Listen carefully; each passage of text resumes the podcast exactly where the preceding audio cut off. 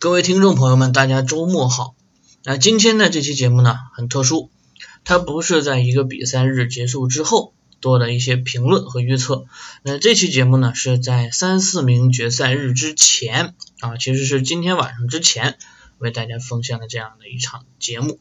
那这期节目的目的，其实是为了回顾过去世界杯的比赛情况，以及。三四名决赛和决赛当中争夺可能会发生的故事，所以今天这期节目呢，分两个部分进行。那我们还是先说说之前的事情。世界杯打到现在为止，已经进行了六十二场比赛，一共六十四场的世界杯已经进已经进入到了尾声。那进入到尾声，很多故事也即将揭晓。那我想问大家几个问题啊。大家在这届世界杯啊，印象最深刻的是什么呢？其实我觉得这届世界杯给我印象深刻的东西，还真未必都在场内，在场外，包括我们啊，能看到很多大家玩赌球的，就是玩那个竞彩吧，玩竞彩的人越来越多了，呃，每天都上天台是吧？然后今年呢，广告很魔性，比如说。中央电视台的几个广告，蒙牛的广告，我是梅西，对吧？我慌的一逼啊，你走的很愉快。然后 C 罗呢，做了一个一句话都没说的广告，高端 SUV 也走了，开着车走的。然后呢，就是轮到了内马尔，拍了一个看上去挺有质感的手机广告，也同样走了。看上去世界这几位巨星都在啊，我们中国有广告，而且一个走的比一个快。啊，看上去这些广告都很有魔性，给大家留下了很多深刻的印象，而且还有很多没有这些明星参加，也让人痛恨不已的广告，比如说某招聘广告啊，某旅游网站广告，某资讯平台广告啊，都让人感觉很魔性。但是回到场内呢，这届世界杯给我留下更多深刻的印象是在于点球，这届世界杯应该是。我没有数据统计啊，但是我觉得如果不出意外，应该是点球最多的一届世界杯。不管是在小组赛的点球，还是淘汰赛的点球大战次数来讲，都堪称是一绝呀！啊，点球特别特别特别的多。这届世界杯的黄牌和红牌数反倒还没那么多。这届世界杯很多故事都给我们留下很多深刻的印象。这届世界杯没有意大利，没有荷兰，而且很多豪强。都早早出局，但是我们依然看到了很多新兴球队的崛起。那我们回顾过去的六十二场比赛呢？除了一些强队出局、弱队崛起之外，也能看得出是否南美足球现在和欧洲足球的差距越来越大呢？是否非洲各球队的状态也在下滑呢？是否亚洲球队的实力在复苏呢？这个。咱聊一聊。首先，欧洲参赛队向来在每届世界杯的参赛国都非常多，将近一半，基本上是在十四个、十五个左右。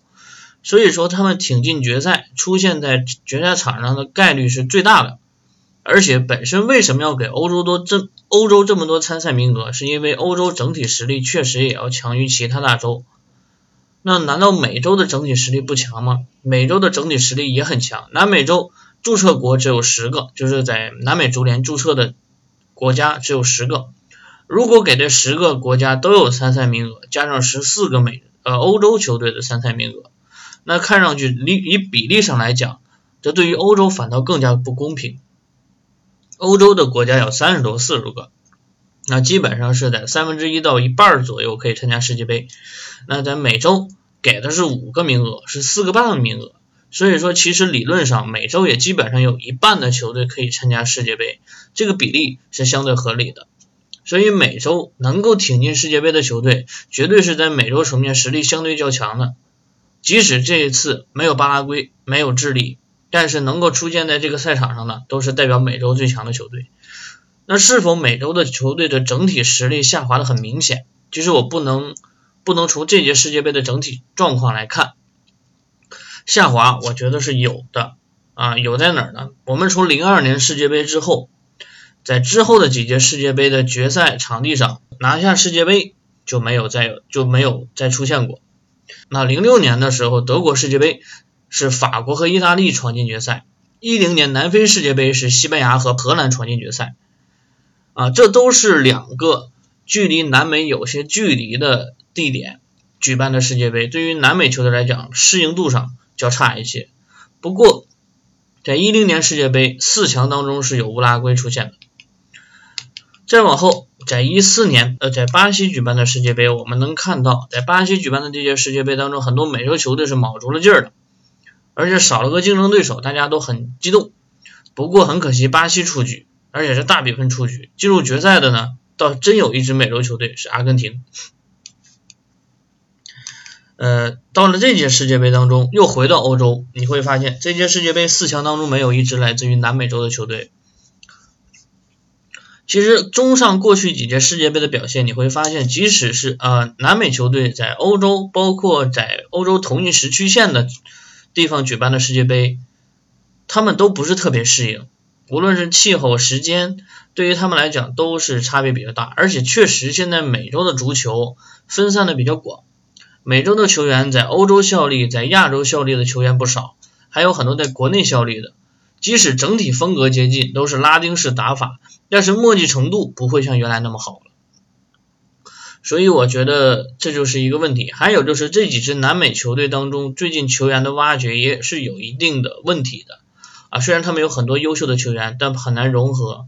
有一些球队呢是依靠单兵作战，比如说像阿根廷依靠梅西一个人出现，这也是个大问题。我之前就分析过这个问题。如果我是阿根廷的一个球员，我也觉得很累，我球一定会甩给梅西。你踢你好了，你要是转会的话，你肯定是世界第一身价嘛，那你好好踢就行了。我现在的身价，我只能在亚洲混，对吧？我不我不敢踢，我球就交给你。所以在这样的球队当中，很难这支球队能够凝聚在一起，打出一个好成绩。所以南美洲的球队，你说有下滑吗？其实是融合性差了一些，而且南美队的南美洲的球队。多数是不相信欧洲教练的，他们更愿意使用本土教练，或者是周边美洲国家的教练，他们比本身就比较激情狂野放纵。那对于球员也是如此，他们很难像欧洲球队那样更加讲究的是体系作战啊，所以美洲球队总会出现这样的问题，不是球员不好，有的时候也有可能是教练问题啊。美洲球队可能看上去是有一些下滑的浮动，那非洲球队下滑浮动更加明显。其实这么理解也不完全正确。非洲向来都是有几支球队有在欧洲效力的优秀球员，但是欧欧非洲球队整体性、纪律性都差，这个是毋庸置疑的。而且他们经常容易像打颓了，打着打着不想踢了。整体非洲球队的特点是依靠单兵作战和个体能力比较强，而且容易出现一些分歧和争端。那非洲球队呢，又是整体实力差距不是特别大的球队。你会发现每一届世界杯参赛的世界非洲球队都会有一些变化。你看这一次有摩洛哥，呃，有突尼斯，呃，有塞内加尔。有埃及，这一次世界杯集中在北非地区的国家较多，集聚呃聚集在中非、南非地区的只有尼日利亚和塞内加尔两个国家。那过去我们能看到像科特迪瓦啊、康麦隆、加纳、多哥，这都参加过世界杯，这都是在非洲中部地区的国家。那北部地区的国家呢，这一次要比较强一些，他们的。成绩总是会是这样的，包括北部的阿尔及利亚也曾经参加过世界杯，所以说这些球队的调整啊变化其实都很大，这个也跟当地政局、政治情况，包括生活条件的一个变化是有关系的。所以非洲球队你要真的把它当成一支强队来看，真不够不上，但是你要忽视它绝对是不行的。亚洲球队现在看上去有崛起的趋势，其实我觉得这届世界杯所有亚洲级球队的表现都还算是相对精彩一些。虽然说沙特上来就输了个一比五，但是最后还是拿下了积分。澳大利亚在一个相对实力偏强的小组最终没能突围，很可惜的。那日本队代表整个亚洲球队当中可以小组突围，甚至险些拿下比利时，这个非常值得尊敬。日本过去这么多年。啊，以前是在中国队之下的一支球队，通过大面积的球员改造，包括球啊教练输出，现在已经成为亚洲顶级的球队。在亚洲层面的比赛当中，我们是看不到这些球员出现的，四国赛也好，甚至亚洲杯也好，这些球员效力于欧洲的球员更具有特点。日本队有自己的打法，其实韩国队也是一样的，他们的整体实力都还是不弱的，要不然韩国怎么能最终淘汰了德国队呢？亚洲队这一次的表现让我们感觉惊艳，整届世界杯我们看下来呢。几个大洲的球队的变化都还是比较明显，强的其实不一定是越强，弱的也在提升。那过去看过了这么多比赛之后呢，呃，有很多故事，包括很多点球。这届世界杯还有几个谜底没有揭晓。首先呢，要说世界杯冠军谜底，这个将在明晚揭晓，一会儿我们再说。三四名的这个谜底呢，更像是一个鸡肋，可能需要知道的人不多。还有几个谜底啊，比如说金靴奖，本届世界杯金靴将会谁会拿到手？看上去最有可能是哈利凯恩啊，他已经是六个进球了，最有机会触碰。还有一个奖项是我个人挺关注的，是金手套奖。这届世界杯表现出众的门将不少，但是表现的特别让人感觉难以置信的不多。呃，之前呢，我们看到俄罗斯本土门将阿金费耶夫表现也是不错的，呃，但是我觉得够得上金手套还是差得远了点儿。我觉得目前来看，有两个门将很有可能争夺这个金手套奖，一个是克罗地亚的门将舒巴西奇，另外一个就是法国队的门将于格洛里。于格洛里代表法国队出战，目前所有的比赛当中，只在小组赛的第一场。让澳大利亚进一球，淘汰赛的第一场让阿根廷进三球，其余的比赛全部零封对手。啊，门将表现的非常英勇。虽然说现在没有碰到点球大战，但是于果勒利在门前高接低挡，也帮助法国队的防线更好的守住了对手。那舒巴西奇强在哪儿呢？舒巴西奇是整个克罗地亚其实失球数不少，小组赛前两场零封对手之后，每场都有丢球。但是小组出线之后，三场淘汰赛两场打进点球，全部是依靠舒巴西奇的神勇表现才能护球队更上一层楼。所以说，我觉得舒巴西奇在这一届世界杯里真的是让克罗地亚队走进决赛的护法大神呐。这两个人我觉得很有机会争夺金手套奖。还有呢，就是最佳十一人奖。最佳十一人奖，我估计本届杯赛排出来，C 罗、梅西、内马尔上榜的概率不是特别大吧？三个人的表现在这届世界杯当中都不是很理想。说过了过去的比赛，也评定了一些内容之后呢，我们要说说今天晚上和明天的这两场比赛的一些故事。三四名决赛呢，向来是一场鸡肋的比赛。比利时和英格兰两支球队小组赛就交锋过啊，小组赛当时是比利时一比零啊小胜了英格兰，但是两支球队当时都处于轮换啊，意义不大那场比赛。那真正的这场比赛呢，可能两支球队也不会玩命去拼，因为第三名和第四名的差别真的不大。我估计国际足联可能为促进这场比赛，在第三名和第四名的奖金上会有一些区别，应该是。但是我觉得已经打到这个程度了，没能进决赛，两支球队都会很遗憾。那这点奖金真的对于他们个人来讲的激励能力啊很有限。不过我相信他们也不会太颓废，因为他们是年轻一代的球队。这场比赛如果看谁赢谁输，我觉得比利时整体实力还是要在英格兰之上啊，但是比利时的防守问题始终暴露的相对明显，所以这场比赛，尤其是三四名决赛，一般情况下打进点球的概率不是很高，打出平局的可能性也不多，所以这场比赛应该会分出胜负，而且两支球队索性就对攻，打出来好看一点。比利时这个时候没有必要保守了啊，守是没有意义的。就攻出来打，那英格兰的防线呢，其实也并不是很稳固。这个时候英格兰队更强的应该是在中场控制方面。这两这场比赛我估计两支球队在中场的缠斗会很精彩啊！这场比赛我觉得会分出胜负，定一个常规时间分胜负，而且出大球的可能性概率。那另外一场决赛呢，将会是在明天晚间进行，就是法国和克罗地亚第六十四场比赛，所有人最关注的一场比赛。时间呢还是可以的，北京时间周天晚上十一点，这场比赛两支球队呢也做好了万全准备。不过目前来看，很多消息都对克罗地亚不利，很多的媒体爆出的消息啊都是法国利好，克罗地亚啊重伤，哪个球员又伤了，哪个球员又废了，哪个球员不能上了。上一场比赛就有人说舒巴西奇和洛夫伦也上不了，但是现在也都上了，所以我觉得这么迷媒体的。媒体这么做更多的是一种迷惑作用，说不准克罗地亚就摆大巴偷反击，或者是等点球，还兴许能等来一个冠军。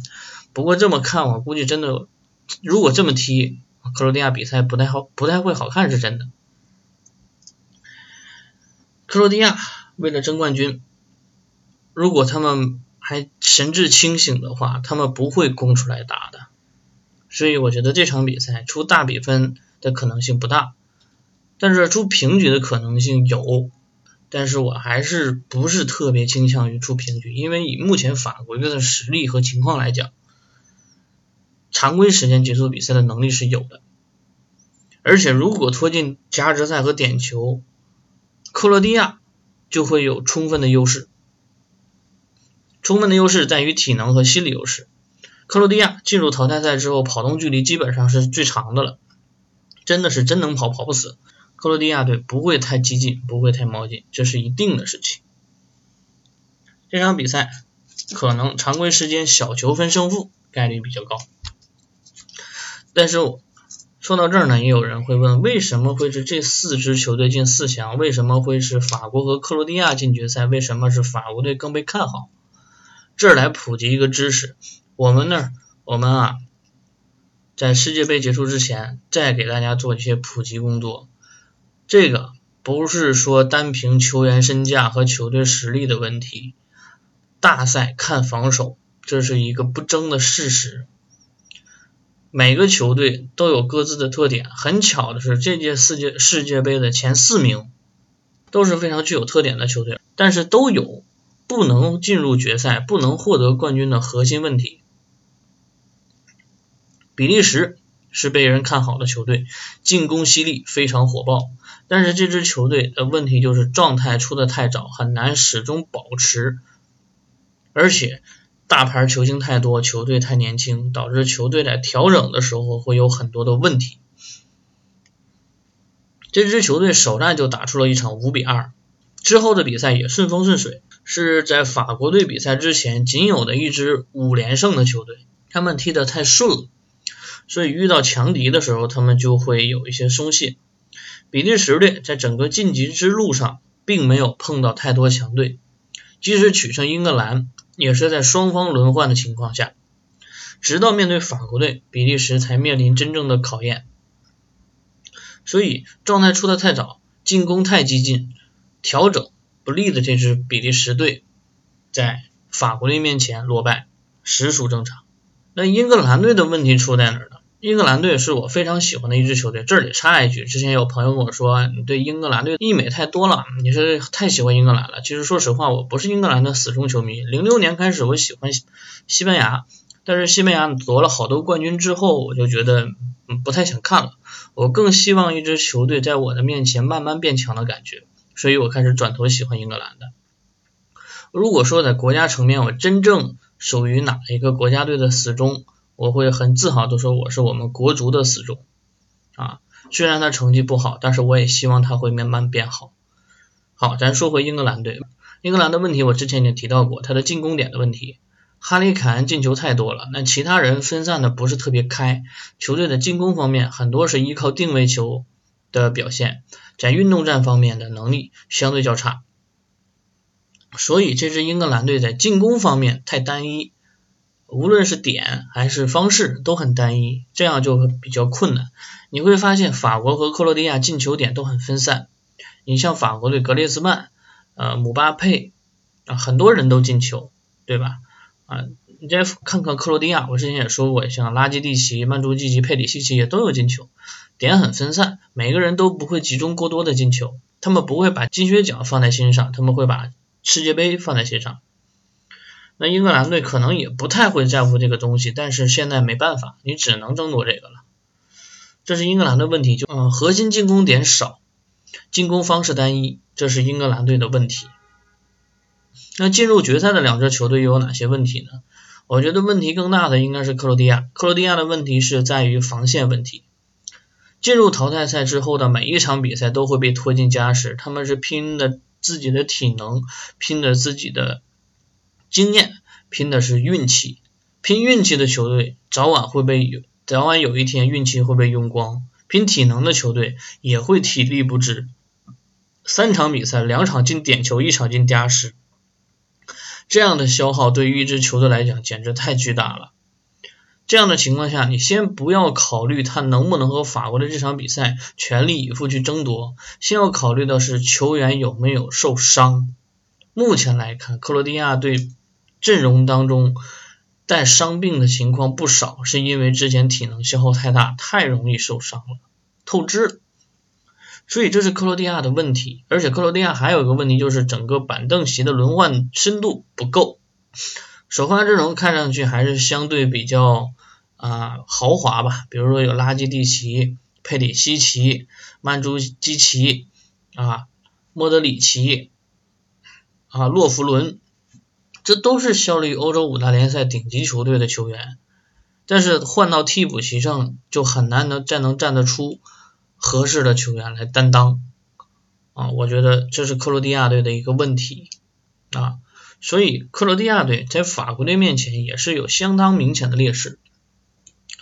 法国队呢，我是之前一直觉得他是本届世界杯夺冠大热门，当然有可能决赛翻船，但是整体来看啊。夺得世界杯的概率更高一些。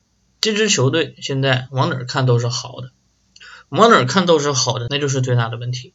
所有人都在夸奖你，都在觉得你不得世界杯不应该。那首先他自己的心里就会有一种压力，说万一不夺世界杯怎么办？或者有的时候太骄傲，这届世界杯已经揣到兜里。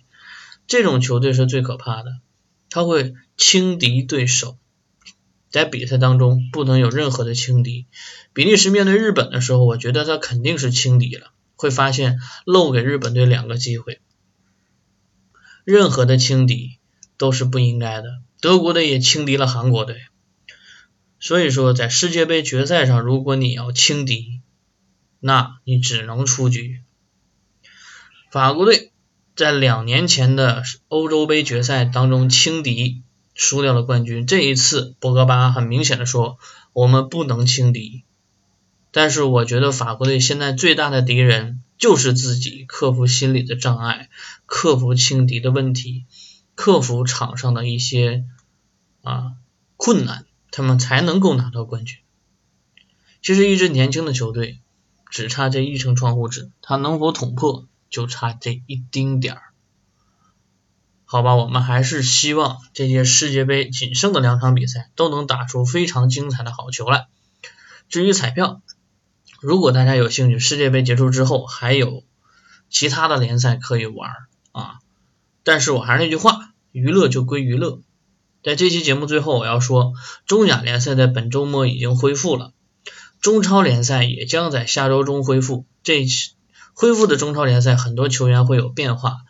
明天我也将在中超的节目当中奉献出一期新的节目，为大家来讲一讲中超的变化。呃，足球无论是中超还是世界杯，都会有精彩的东西。如果大家喜欢足球，去关注，去现场，去了解更多足球的故事。希望这届世界杯之后有更多喜欢足球的朋友出现。那这期节目呢就告一段落，感谢大家的支持。今天晚上呢三四名决赛，明天的节目我们再会。